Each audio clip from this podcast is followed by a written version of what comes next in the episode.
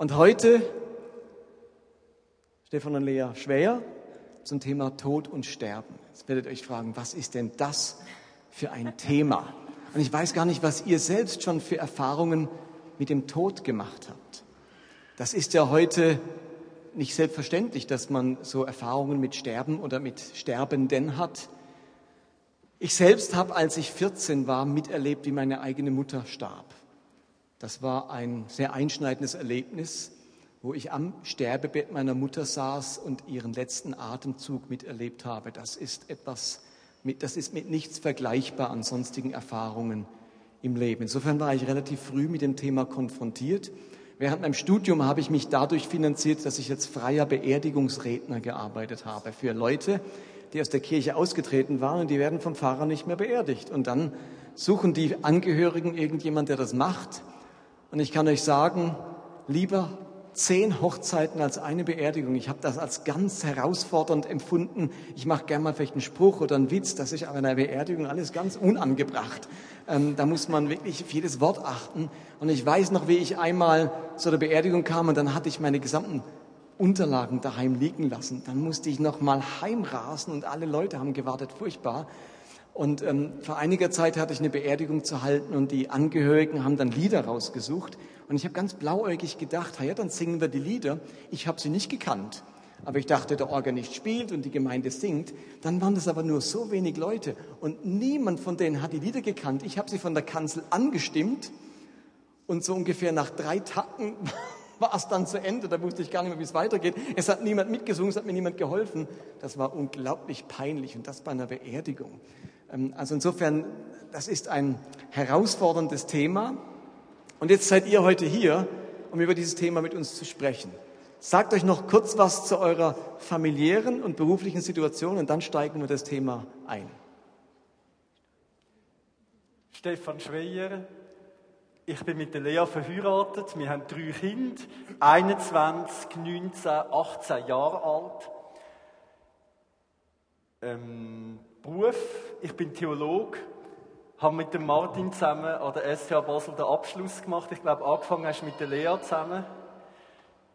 Und arbeite heute auch an dieser Institution als Dozent für praktische Theologie und finde es ein ungeheures Privileg, dass ich das, was mir am wichtigsten ist im Leben, auch zum Beruf machen kann, über Gott nachdenken und darüber, wie man das auch in die Gesellschaft kann weitergeben kann. Und finde es ein riesiges Vorrecht, dürfen mithelfen, die nächste Generation von Pastoren zu prägen. Ich bin Lea Speyer, verheiratet mit dem Stefan, sehr glücklich verheiratet. Wenn wir einen Ehetalk machen? Nein, das machen wir Nein, das haben sie ja schon gehabt. ähm, ich bin auch Theologin, eben auch mit dem Martin zusammen angefangen zu studieren. Und für mich ist es auch schön, dass das, was das Allerwichtigste ist im Leben, Beziehung zu Gott, dass ich das sogar beruflich machen darf. Als Mutter habe ich das den Kindern weitergeben Ich habe immer gesagt, unsere drei Kinder sind die ersten drei Jünger, die Gott mir anvertraut hat. Und da will ich fest investieren und viel investieren. Jetzt sind Kinder fast draussen, brauchen mich nur noch punktuell. Und jetzt kann ich mich an anderen Orten investieren. Ich arbeite seit ein bisschen mehr als vier Jahren in einem Pflegeheim als Heimseelsorgerin. Das heißt, ich bin für das geistliche Wohl von diesen Leuten verantwortlich und kann wieder als Hauptaufgabe nicht irgendwie pflegen oder so, sondern einfach nur schauen, dass es denen seelisch gut geht, dass es ihnen in der Beziehung zu Gott gut geht. Und das finde ich eine wunderschöne Aufgabe. Okay, merci. Jetzt kennen wir euch ein bisschen euren Erzählungen. Die Frage ist jetzt, was hat euch veranlasst, euch so intensiv mit dem Thema Tod und Sterben auseinanderzusetzen? Ihr sagt am Schluss noch was dazu. Ihr habt nämlich ein Buch geschrieben zu dem Thema. Das war auch der Grund, äh, wie ich überhaupt da drauf kam. Ich habe mit Stefan mich über das Buch unterhalten bei einem Treffen und er hat so unglaublich faszinierend erzählt, dass ich dachte, das müssen noch andere hören. Das, was euch da gekommen ist, finde ich faszinierend. Aber erzählt uns doch mal, warum habt ihr euch intensiv mit dem Thema Tod und Sterben auseinandergesetzt? Also für mich ist natürlich der Arbeitsort als erste Instanz. Wenn man mit Menschen schafft, die in einem Pflegeheim sind, ein Pflegeheim ist ja normalerweise ein Ort, wo man herkommt, weil es die Heim nicht mehr geht. Und für die meisten Leute ist das das letzte Mal Zügeln auf dieser Welt. Und dann ist es gut, wenn man sich schon mal intensiv selber mit Sterben und Tod auseinandergesetzt hat, weil man ja dann auch mit Leuten zu tun hat, wo das irgendwann in unmittelbarer nächster Zeit mal wird betreffen. Ich kann vielleicht noch sehr ein einschneidendes Erlebnis erzählen, das ich hatte. Ich habe mit einer Frau geredet, so wie wir jetzt miteinander reden. Die Frau war gesund, natürlich gewusst mal Bauchweh, mal Kopfweh, mal irgendetwas. Dann sagt sie, jetzt ist mir nicht gut, ich muss herliegen. Ich bin mit ihr zum Bett gegangen, sie ist hergelegen, sie hat einen Herzschlag gehabt und zehn Minuten später ist sie in meinen Armen tot. Nicht etwas, was man Alltag erlebt, aber was ich erlebt habe und wo ich schon merke, wenn so Sachen sind und ich mich nicht selber intensiv mit dem Tod und mit dem Sterben auseinandergesetzt habe, dann rührt mich so etwas total zum Konzept aus. Und darum bin ich auch froh, habe ich mich schon mit Tod und Sterben auseinandersetzen In dem bestimmten Fall dann die Frau gut begleiten. Ich habe gewusst, jetzt geht es um Sterben, jetzt muss ich abknüllen und für die Frau beten und sie die letzten Momente von ihrem Leben einfach so gut wie möglich noch begleiten und ihr den Weg in den Himmel auftun. Und dann eben auch für, ich sage jetzt mal, für die normalen Arten von, von Sterben, wenn jemand alt, krank, schwach ist, um möglichst gut können beistehen in dem Sterben. Du erlebst das ganz stark aus der seelsorgerlichen Arbeit heraus, praktischen Arbeit. Stefan, du hast dir auch viele theologische Gedanken gemacht. Sag doch du auch noch ein paar Sachen dazu. Ja, natürlich, sicher theologische. Es ist dann aber gleich ein Ereignis gewesen, und zwar vor etwa zwei Jahren haben wir die Gelegenheit gehabt, auf Rom zu gehen. Das ist eine sehr eindrückliche Stadt. Und dort gibt es die Katakomben. Ich hatte so im Kopf gehabt von irgendwelchen Geschichten mit Keimtreffen und Keimzeichen. Und wo wir dann selber in die Katakomben abgegangen sind, haben wir gemerkt, da steckt etwas ganz anderes dahinter. Rom ist vor 2000 Jahren eine Millionenstadt gewesen, also viel größer als heute Basel. Und man hat aus den gleichen Gründen wie heute äh, ist man mit den Toten umgegangen. Das heißt, aus hygienischen Gründen hat man sie verbrannt, möglichst an kleinen Orten äh, ein Andenken geschaffen für sie weil man hat keinen Platz hatte. Es ist eine riesige Stadt und man musste schauen. Und die ersten Christen in Rom, schon vor 2000 Jahren, haben gesagt, an dem Ort machen wir nicht mit. Wir wollen unsere Verstorbenen würdig behandeln, den Lieb von unseren Verstorbenen würdig behandeln und wollen es möglich machen, dass wir sie als Lieb können erhalten können. Und dann hat man sich überlegt, was macht man? Wir haben keinen Platz, es ist eine große Stadt. Und dann hat man die riesigen hunderte Kilometer, ich weiß nicht, ob hunderte Kilometer, um, ja, bei der längsten, bei einer Katakombe. Eine Katakombe hat 13 Kilometer unterirdische Gänge mit hunderten von Grabstellen, wo man nachher die Verstorbenen hat dort können bestatten. Das heißt, die ersten Christen haben keinen Aufwand gescheucht um mit den Verstorbenen möglichst würdig umzugehen. Und das finde ich unglaublich eindrücklich. Es ist ein Zeichen, dass gerade im Umgang mit sterbenden und verstorbenen Menschen deutlich wird, was wir über den Mensch denken und was wir über Gott denken. Das hat für mich so den Kick gegeben, um zu sagen, wie können wir auch heute im Umgang mit Sterbenden und im Umgang mit Verstorbenen deutlich machen, was wir glauben. Dann sind dazu Anfragen gekommen von verschiedenen Seiten und das hat dann dazu bewogen, dass, ich, dass wir gesagt haben, komm, wir schreiben das Buch. Im Hintergrund steht schon auch so eine Frage von einem biblischen Menschenbild. Nach der Vorstellung von der Bibel bestehen wir Menschen nicht nur aus irgendeinem inneren Kern, Seele und der, der Lieb ist nur eine Hülle und den könnte man vergessen, sondern der Lieb gehört ganz zentral zum Menschsein. Du bist nur dich mit deinem Körper zusammen. Gott hat dich mit dem Körper geschaffen. Darum ist auch Jesus Mensch geworden mit dem Körper und ist mit dem Körper auf die Welt gekommen. Darum, wo Jesus auferstanden ist, ist das Grab leer gewesen und er ist lieblich auferstanden. Und es ist die ganz, ganz große Hoffnung der Christen, dass es eine liebliche Auferstehung gibt. Also nicht nur eine Weiterexistenz von einer körperlosen Seele irgendwo in einem körperlosen Himmel, sondern eine liebliche Weiterexistenz in einer herrlichen neuen Welt, wo Gott schafft. Und um die Lieblichkeit vom Mensch zum Ausdruck zu bringen, glaube ich, dass darum eine Bestattungsart nicht gleichgültig ist. Und es ist ja interessant, dass die Religionen, die ganz anders ticken wie das Christentum, alle verbrennen. Sagt er da noch ein Wort dazu? Also die meisten Religionen aus dem Islam und Judentum verbrennen ja ihre Toten. Ja, also im Islam nicht. Genau, also im Islam und Judentum. Ja, außer Islam und Judentum. Ja, es ist kein Zufall, dass in religiösen Systemen, wo am körperlichen wenig Gewicht gibt, man die Toten kann verbrennen. kann. Das ist ganz besonders deutlich im Buddhismus und im Hinduismus. Dort denkt man, das Ziel des Menschen ist die Befreiung aus dem Körper, also die Befreiung von der Materie, dass der Geist frei wird von der Materie. Und es ist kein Wunder, dass das auch die religiösen Systeme sind, wo man darum die Toten verbrennt, weil man mit dem Körper nichts mehr anfangen kann. Der hat keine Bedeutung mehr. Während das in religiösen Überzeugungen, wo der Körper eine wichtige Rolle spielt, die Erdbestattung die bevorzugte Art ist von der Bestattung. Und ich habe es interessant gefunden, du hast was erwähnt vom Totengräber. Ähm, der Totengräber im alten Rom, also bei den Christen, der hat nämlich eine besondere Bedeutung gehabt. Das fand ich noch ganz spannend. Ja. Also es ist ja immer so, die Leute, die in der Kirche eine wichtige Rolle spielen, die tut man auch besonders ehren. Das sind bei euch die Worship-Leader, vermutlich. Und jetzt, wenn man sich so vorstellt, dass ein Totengräber ungefähr ähnlich ist wie ein Worship-Leader, das muss man sich in der ersten Kirche so vorstellen. Also offiziell hat man den Totengräber, und zwar auch die, die äh, die Gang ausgebuddelt haben und die Grabstellen gemacht haben, in Rang von einem Diakon erhoben.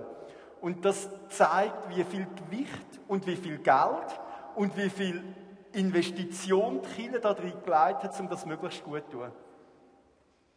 Also das soll nicht heißen, dass unsere Worship-Leiter Totengräber sind. Ganz und gar nicht. Es soll nur deutlich machen, welches Gewicht sie in der ersten Kirche hatten, weil man natürlich bisher nur kannte, Tote werden verbrannt. Und hier kommt was ganz Neues mit dieser christlichen Religion. Jetzt wird unsere Gesellschaft hier immer älter. Menschen werden älter. Die äh, Bevölkerungspyramide wird gerade auf den Kopf gestellt im Vergleich zu vor 100 Jahren. Das wird auch teuer.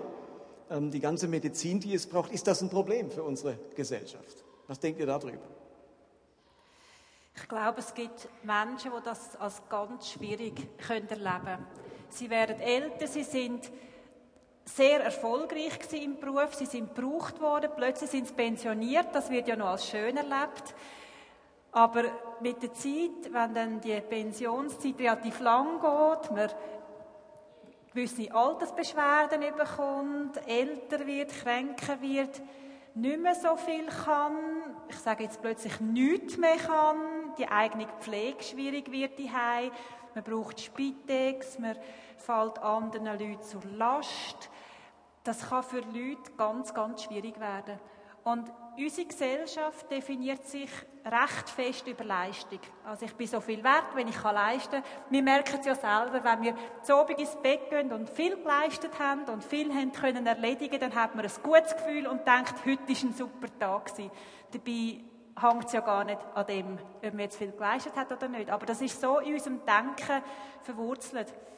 Und darum gibt es viele Leute, ob ältere oder auch andere Leute, die jetzt noch nicht alt sind, wenn sie plötzlich nicht mehr arbeiten können, wenn sie plötzlich nicht mehr in der Gesellschaft als wichtig wahrgenommen werden, haben sie sehr Mühe mit dem Selbstwertgefühl und fühlen sich wertlos, fühlen sich überflüssig. Ein Beispiel von einer Frau, älter, schwach geworden, kann nicht mehr so viel, leidet darunter und sagt so nicht mehr. Schneidet sich Pulsadern auf, wird zum Glück gerettet im Spital. Ich habe nachher ein Gespräch mit ihr. Sie lebt weiter, sie muss weiterleben, weil sie eben nicht gestorben ist. Sagt, was soll ich eigentlich noch? Ich sitze neben ihr, ich höre ihre Lebensgeschichte an, ich zeige ihr Verständnis, ich gebe ihr Zeit, ich achte ihr Leben, ich staune über ihr Leben. Und plötzlich merke ich, die Frau taut wie auf. Es ist nicht mehr, dass sie sterben will, sondern wenn jemand da ist, der Zeit für sie hat, sieht das plötzlich wieder anders aus und sie kommt sich nicht mehr wertlos vor. Sie kommt sich nicht mehr vor, als würde sie anderen Menschen zur Last fallen. Und in so Gespräch, in dem Betreffenden ist das der Fall aber auch sonst, sage ich immer wieder, wie Gott über so eine Frau denkt. Und sage ihr, schauen Sie, Sie haben nicht so viel Wert, wie Sie sich fühlen oder wie Sie leisten, sondern Sie haben Wert und Würde von Gott her. Gott hat sie gemacht, Gott hat sie so lieb, wie sie sind, auch jetzt im Alter. Und das hängt nicht davon ab, wie viel das man leistet, sondern es hängt davon ab, dass Gott das Gegenüber hat, das er gern hat und wo er anschaut und wo er Freude hat daran. Der Kirchenvater Augustinus der hat gesagt, Gott schaut den Mensch an und beschenkt ihn so mit seiner Liebe, als könnte er die Liebe niemand anderem schenken. Ich finde das sehr ein schöner Satz. Oder was ich dann auch öppe mache, dass ich die Bibel nehme, dass ich ein Wort weitergebe. Die Bibel, noch, wo noch ganz andere Kraft hat als meine Wort, zum Beispiel aus Jeremia 31, Vers 3, da heißt es, ich habe dich je und je geliebt. Darum habe ich dich zu mir gezogen, aus lauter Güte. Als ich das der Frau gesagt habe, haben ihre Augen aufgestrahlt und hat, da hat sie gesagt, ja, meinen Sie wirklich?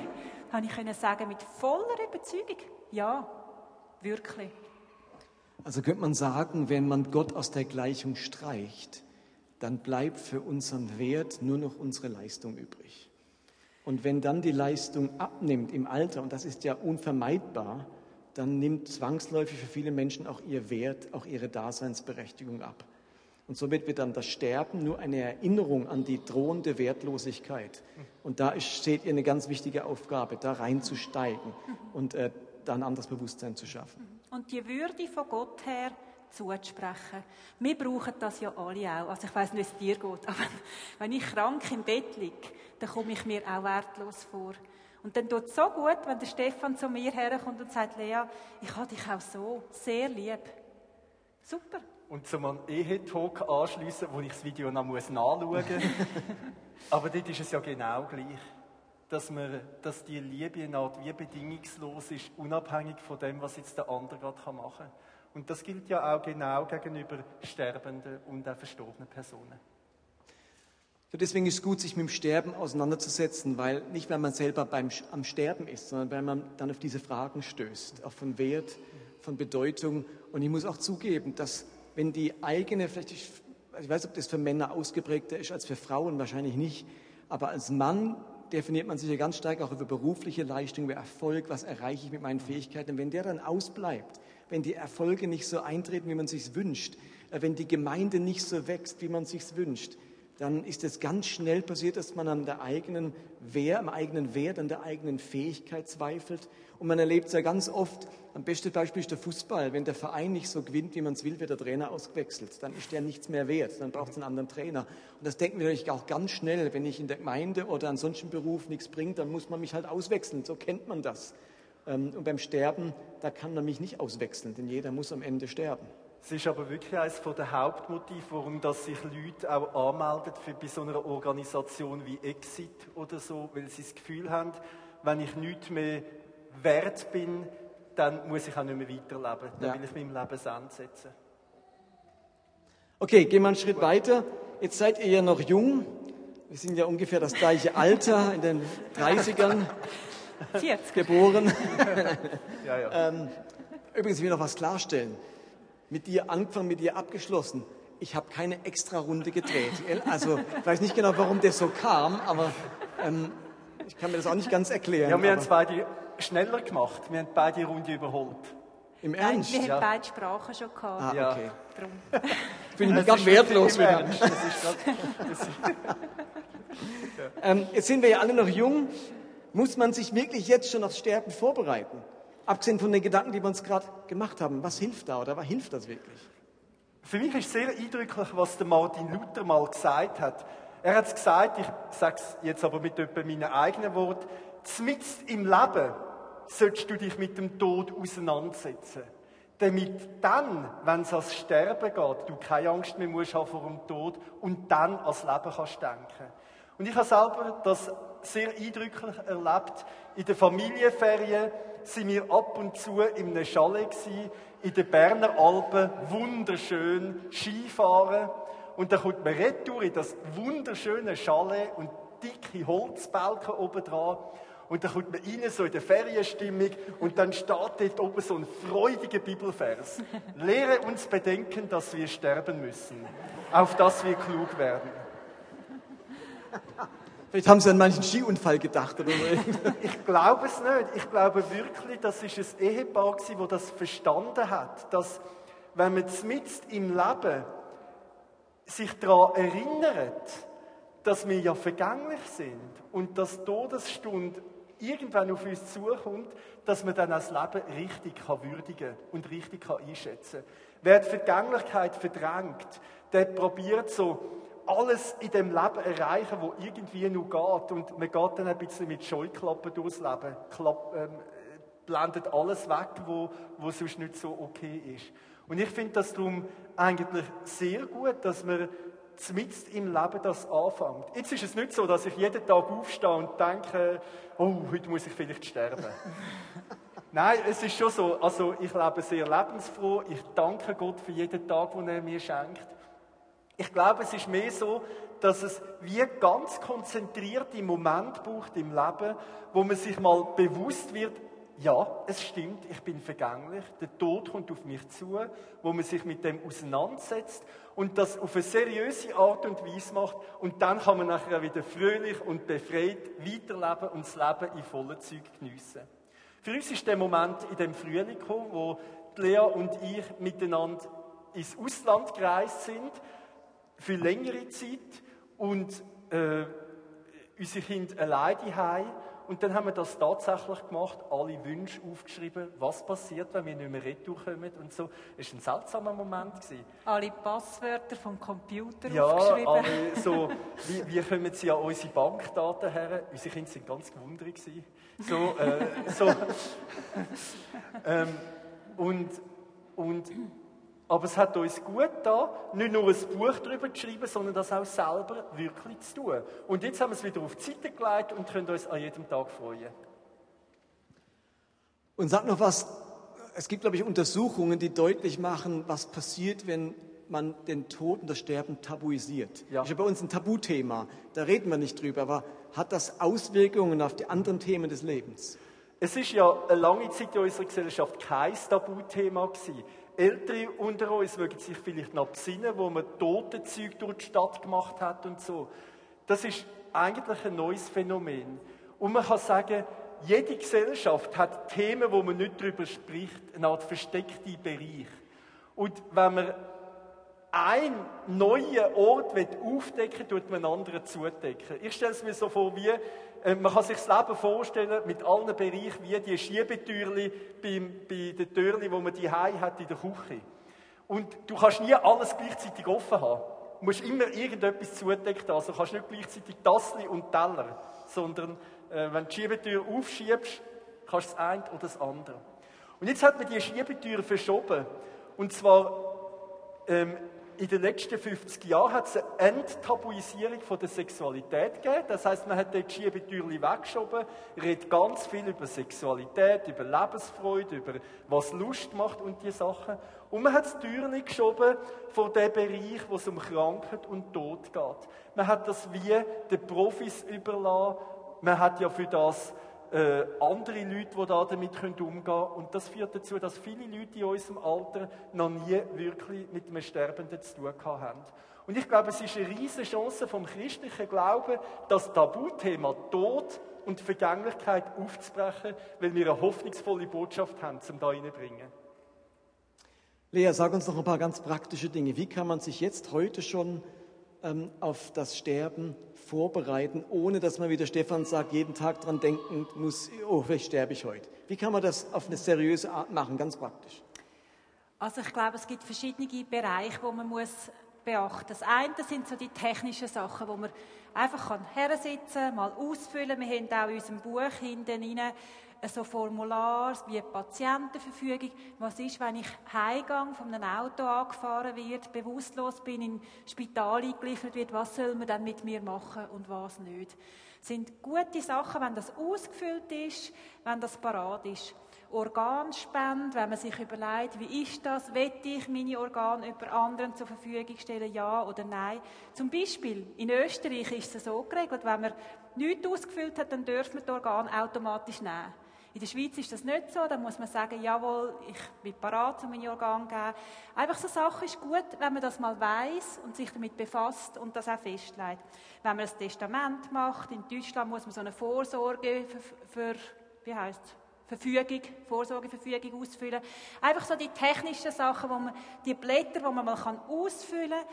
Was ja auch besonders ist bei diesen Blättern, alles mündlich gesagt, dann ist wichtiger. Also, wenn ich das mal niedergeschrieben habe, dann gilt das nicht für immer und ewig, sondern was ich mündlich sage, hat immer Vorrang. Aber es ist gut, wenn man das technische Zeug einmal macht, einmal anschaut und mal ausfüllt. Was aber viel, viel wichtiger ist, dass man das Leben in der Ordnung hat. Das Leben mit Gott. Ich werde ein Beispiel machen von einem Mann, den ich erlebt habe. Es war ihm nicht wohl. Er ist zum Doktor. Der Doktor hat einen ganz aggressiven Krebs festgestellt bei ihm und hat ihm gesagt, wenn du Glück hast, lebst du noch ein Jahr, ich glaube eher drei Monate. Der Mann ist heimgekommen, den Boden zerstört. Ich habe zuerst gedacht, hui, äh, recht ein direkter Doktor, der das so gerade sagt. Es ist aber tatsächlich so gewesen. Er hat nicht mehr drei Monate gelebt, ein bisschen weniger sogar. Aber die Diagnose hat in dem Mann bewirkt, dass er gemerkt hat, jetzt muss ich mein Leben mit Gott in die Ordnung bringen. Jetzt, jetzt kann ich nicht mehr anders. Jetzt ist der Moment, wo ich vor Gott muss bestehen und wo alles offenbar wird von meinem Leben. Das, das kommt jetzt dann und das hat ihm einfach so Respekt gegeben, dass er gesagt hat, jetzt, jetzt bringe ich mein Leben in der Ordnung. Und hat alles, was irgendwie war, in die Ordnung gebracht, hat gesagt, es tut mir leid, dass du nicht den ersten Platz hast in meinem Leben. Ähm, bitte vergib mir, ich will, dass du das jetzt noch hast. Und also es war wie ein gekehrter Händchen. Und ich denke, das sind die wichtigen Sachen, da müssen wir nicht zuerst eine Diagnose von Gott haben, um zu sagen, lebst nur noch drei Monate, sondern ja, ist gut, wenn wir das heute und jetzt machen, unser Leben mit Gott in die Ordnung bringen. Und dazu würde ich hören, dass wir es auch mit den Mitmenschen in Ordnung bringen. Ich erzähle es auch anhand von einem Beispiel.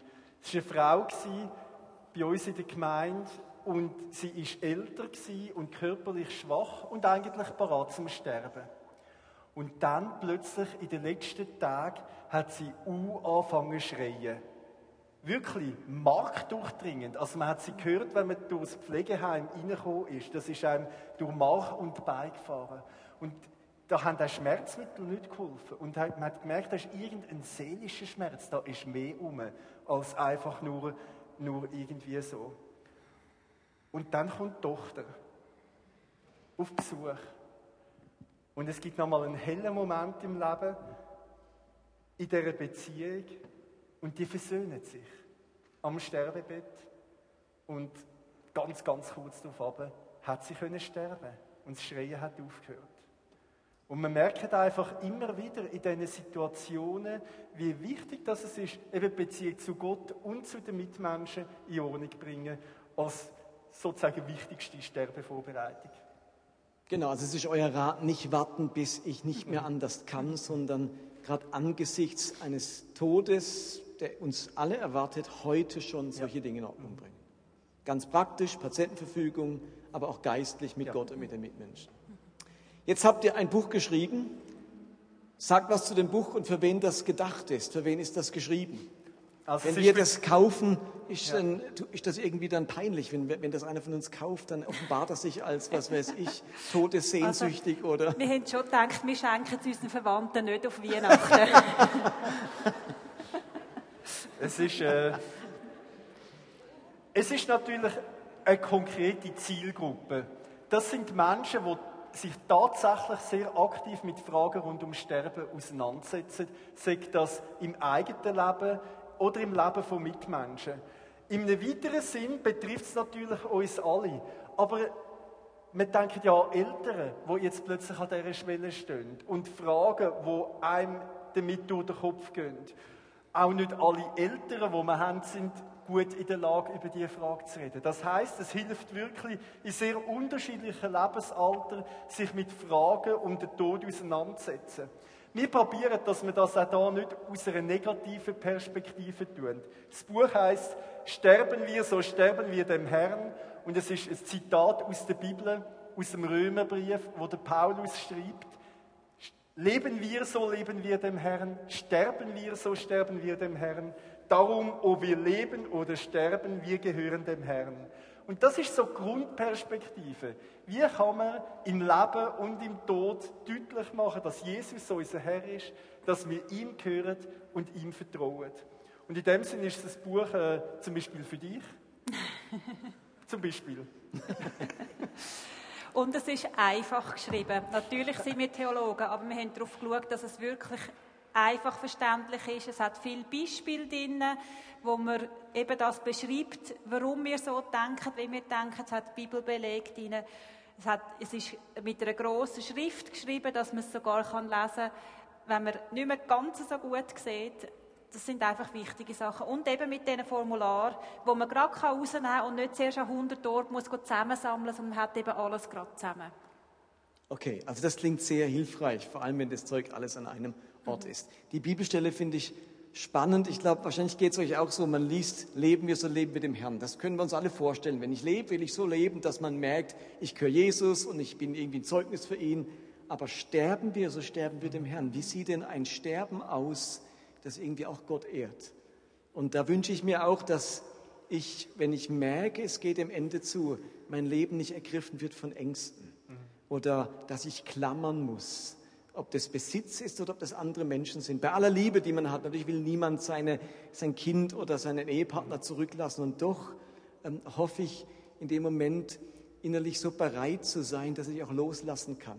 Und das ist für uns alle ein Prozess, den man auch nicht wirklich üben kann in dem Sinne. Das habe ich auch in meinem eigenen Miterleben, Tod meiner Mutter, gemerkt, man kann das Sterben nicht üben. Ähm, das ist was ganz dafür, Eigenes. Ja. Und man kann auch nicht garantieren, dass Sterben ein schöner Prozess ist. Nein, es kann auch ganz, ganz schwierig sein. Auch bei den gestandensten Christen kann das ein ganz, ganz schwieriger Prozess sein. Umso wichtiger wäre es, dass man dann auch als Gemeinde äh, miteinander glaubt und hofft und betet und eine Person mitbegleitet. Ja. Und ich denke, wir beten so viel um ein gutes Leben, dass ein Tag gelingt, dass Gott Erfolg schenkt bei diesem und bei jenem. Wieso nicht auch ab und zu für ein gutes Sterben zu beten? Einfach als praktische Anregung. Mhm. Okay, also vielen Dank für euer Input an, bis an diese Stelle, aber wir sind noch nicht fertig. Jetzt ist die Idee, dass ihr zu diesem Thema Fragen stellen dürft, wie wir das letzten Sonntag und vorletzten Sonntag auch gemacht haben. Also wenn es irgendetwas gibt zu dieser Thematik, dann dürft ihr jetzt gerne euch melden, Fragen stellen. Ich komme zu euch und dann könnt ihr versuchen, Fragen zu beantworten.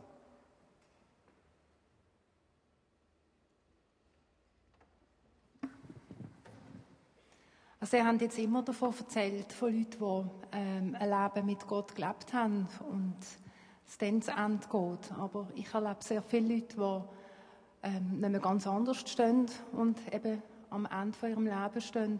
Und ich bin dort manchmal sehr ratlos und habe wenig Ideen, wie ich mit dem umgehen kann oder wie ich die Leute auch wirklich kann so begleiten dass ich sie nicht bevormunde und dass ich nicht irgendwie etwas aufdecke und doch ihnen etwas mitgeben. Habt ihr da irgendwie Tipps, wie man das vielleicht kann angehen kann?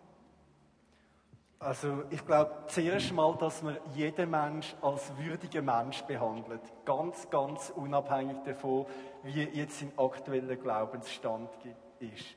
Und es gibt ja Sachen, wo man auch bei jedem Mensch tun kann. Ein Fürbitte für ihn, also dass man auch in dieser Haltung daher kann. Aber die Lea hat natürlich selber die Erfahrung die ganze Zeit und darum ist es sicher gut, du willst schon zwei, drei Sachen dazu sagen. Also ich tue einfach anbieten, Menschen, darf ich für sie beten? Oder wären sie froh, ich würde ein stellvertretendes Gebet für sie sprechen oder sie segnen? Ich probiere auch anknüpfen bei etwas, wo sie kennen, zum Beispiel beim Vater Unser, wo ich frage, darf ich mit ihnen ein Vater Unser beten? Ich habe es bis jetzt einmal erlebt, dass das jemand bewusst abgelehnt hat. Und sonst sind die Leute eigentlich sehr dankbar, dass man das noch macht. Oder dann kommt etwas und sagt, ja, aber ich glaube nicht. oder ich glaube nicht mehr, dann kann ich sagen, ich bin da, ich glaube jetzt für sie und ich kann ihnen das zusprechen. Gott hat auch Zweifler gern. Er hat auch Freude, wenn Zweifler zu ihm kommen. Also ich probiere nicht den Glauben aufzudrücken, sondern ihnen den lieb zu machen, ganz fest von Gottes Seite her zu reden, was Gott denkt über einen Mensch, dass er einen Mensch als würdig, als wertvoll erachtet. Und dass nicht so fest darauf ankommt, ob ich jetzt so viel Glauben habe und gar keinen Zweifel habe, sondern ich nehme zum Beispiel auch Psalm 23. Und ob ich schon wanderte durchs finstere Tal, fürchte ich kein Unglück. Dass ich einfach den Vers so jemandem zusage, Gott ist bei ihnen, er führt sie durchs Tal. Muss ganz viel Gespür haben und sich einfach lenken von Gott. Aber eben so eine klare Abfuhr, nein, das will ich gar nicht, erlebe ich ganz selten. Aber ich wünsche Ihnen viel Mut zum Probieren uns anerbieten und die Liebe von Gott probieren weiterzugeben. Und sonst, wenn alles nicht fruchtet und man nichts kann sagen, sind sie mit ihrer Gegenwart als Kind von Gott bei dieser Person. Und schon das ist ein Segen für die Person. Ähm, ich erlebe immer wieder in meinem Beruf, dass ähm, ich Patienten habe, die wütend auf Gott sind, weil er sie einfach immer noch nicht zu sich geholt hat. Und da stehe ich manchmal wirklich so da, auch als Christ, und ja, man redet dann so drüber, ja, es ist Gottes Wille und so, aber man macht sich dann selber doch auch so ein bisschen Gedanken drum. Es wäre schön, wenn man mehr dazu sagen könnte. Es macht mich immer so ein bisschen sprachlos und das tut mir dann auch immer so richtig leid. Aber das sind Menschen, der Ehepartner ist schon vorausgegangen vor 10, 20 Jahren und die sind ganz verzweifelt, weil sie immer noch auf dieser Welt sein müssen und werden richtig sauer auch auf Gott. Ja. So, und dann stehe ich da. Was mache ich dann? Ja, auch da können wir jetzt sicher nicht das Rezept weitergeben, was man macht.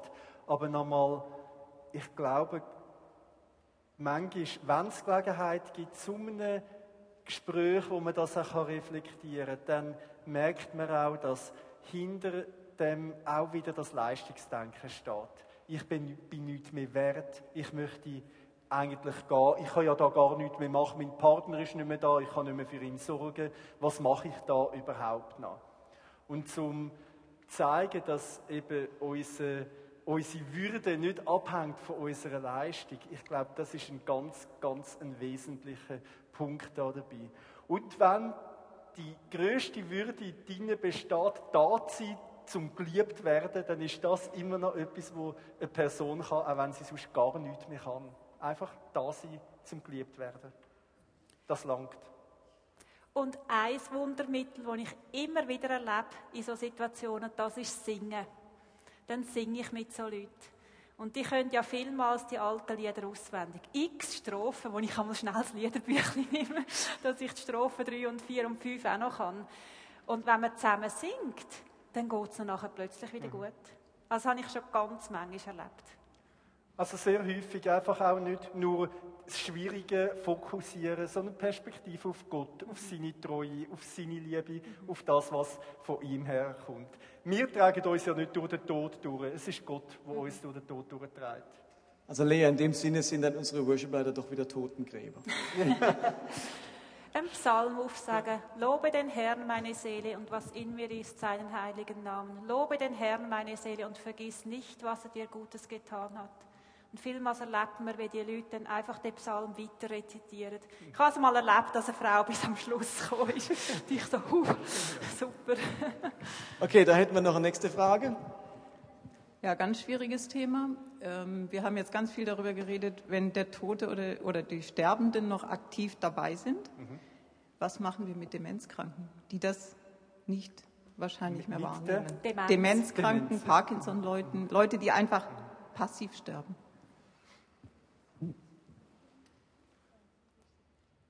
Also ich fange wieder an äh, mit der prinzipiellen Antwort. Auch Demenzkranke kommen viel, viel mehr mit über, als wir denken. Und sie sind würdige Menschen und wir behandeln sie auch als würdige Menschen. Das ist mal das ganz Prinzipielle. Ich probiere bei Menschen mit Demenz, sie auf möglichst viele verschiedene Kanäle zu erreichen dass ich zum Beispiel sie dann umarme, dass ich mit ihnen so ein Lied von Gott singe, dass ich mit ihnen gehe spazieren, spazierend beten für sie, dass ich ihnen auf verschiedenste Art und Weise zeige, wie Gott sie lieb hat. Auch wenn sie, ich sage jetzt mal menschlich gesehen, von außen, dass es scheint, dass sie das nicht mehr checken, glaube ich trotzdem, dass Gott ihr Herz erreicht. Und dass Gott sie nicht annimmt, weil sie in dem Moment bewusst können sagen, ich glaube an Jesus, ich habe mich zu ihm bekehrt, sondern dass Gott sie annimmt, weil er sie lieb hat und weil ich für sie da bin und ihnen den Glauben zuspreche. Es gibt ja auch viele Menschen mit Demenz, die sind gläubig gewesen, die sind voll im Glauben gestanden und nachher ist plötzlich nichts mehr um. Man kann ja nicht sagen, dass so ein Mensch nicht gerettet werden kann, sondern dass man mit so einem Menschen durch die ganz schwere Zeit von der Demenz muss durchgehen und sie so gut wie möglich begleiten. Also wir sind mehr als unsere intellektuellen Fähigkeiten. Ich glaube, das ist ganz wichtig zum sehen an diesem Ort. Und auch gerade Lieder wieder ist einer der Königswege auch mit Demenzpatienten. Es gibt viele, die äh, nicht mehr in der Lage sind zum Reden und können kommunizieren, aber sie sind auch in der Lage zum Lieder singen. Die haben sich sehr tief verwurzelt in unser Gedächtnis. Okay, zwei Fragen haben wir hier noch. Dann müssen wir auf die Uhr schauen. Mich würde es interessieren, wegen der Organspende, wie ihr zwei hier dazu stehen. Ähm, wir haben im Buch einen kleinen Abschnitt. Wir haben keine klare Empfehlung abgegeben. Ich sehe, dass es aus christlicher Sicht zwei mögliche Begründungsmuster gibt. Das eine ist, dass es ein Akt von Nächstenliebe ist, dass man äh, so noch etwas gut tun kann, um ein anderes Leben zu retten. Das andere hängt damit zusammen mit dem Kriterium für die Organspende, das ist der Hirntod. Und es ist klar, dass der Hirntod nicht ganz nur alles tot ist, also wenn nur das Hirn tot ist. Und das macht aus ethischen Gründen auch eine Haltung möglich aus christlicher Sicht, wo man sagt, ich tue auf Organspende verzichten. Es gibt christliche Leute, die da eine ganz klare Position haben. Wir haben keine klare eingenommen. Wir haben aber auf eine Sache aufmerksam gemacht und das soll ich da auch wiederholen. Man kann nicht gleichzeitig sagen, ich möchte kein Organ spenden, aber ich möchte Empfänger sein von Organen. Das wäre aus meiner Sicht nicht fair. Super, vielen Dank. Und hier noch eine Frage. Wir tun ja das Thema Exit handhaben. Dürfen Christen den Todeszeitpunkt von sich selber in die Hand nehmen? Ja, jetzt kommen noch die heißen Eisen. Ja? Ja, also ihr müsst einfach das Zeitmanagement nachschauen. Also, ob sie das dürfen, eigentlich darf es jeder Mensch. Wir sind in dieser Freiheit geschaffen. Ob wir es gut finden? Nein, ich finde es nicht gut. Ich glaube, es ist tatsächlich äh, eine Überheblichkeit, der Versuch, dass wir als Menschen Gott sein wollen, wenn wir den Zeitpunkt von unserem Tod selber bestimmen. Jetzt kann man sehr, sehr viel Verständnis haben für ganz schwieriges Schicksal, wo so einen Weg wählen. Grunderfahrung zeigt, Menschen, die einen Weg von Exit wählen und nachher menschliche Betreuung erfahren, Palliative Care ist da eines der grossen Stichworte, Wertschätzung, Würde erfahren, geben ihren Todeswunsch auf. Und man muss schon sagen, Exit ist heutzutage so eine Art Lebensversicherung. Ich weiß von etlichen Leuten, die bei Exit sind, einfach weil sie sagen, wenn es dann mal ganz schlimm wird, dann will ich selber bestimmen. Sie würden es nie machen.